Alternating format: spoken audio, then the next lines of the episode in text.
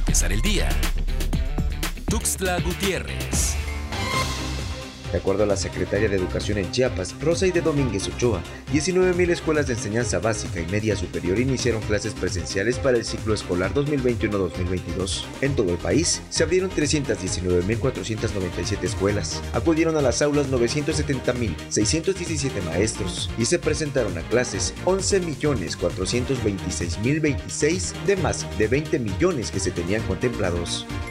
En Chiapas se han aplicado 1.080.073 dosis de vacunas contra COVID-19 desde el pasado 9 de julio y hasta el pasado 29 de agosto, de acuerdo al director general del Instituto Mexicano del Seguro Social, Zoe Robledo. Asimismo, en promedio, diariamente se han aplicado 20.783 dosis de la vacuna anti-COVID-19. En total, en Chiapas se ha dado cobertura a un total de 45.93% con al menos una aplicación del biológico.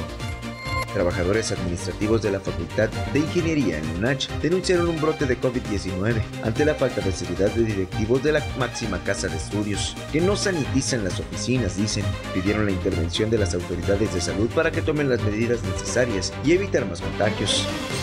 El panorama epidemiológico de COVID-19 en Chiapas indica que en las últimas horas se notificaron 89 contagios en 21 municipios y dos fallecimientos en dos personas mayores de 60 años de edad.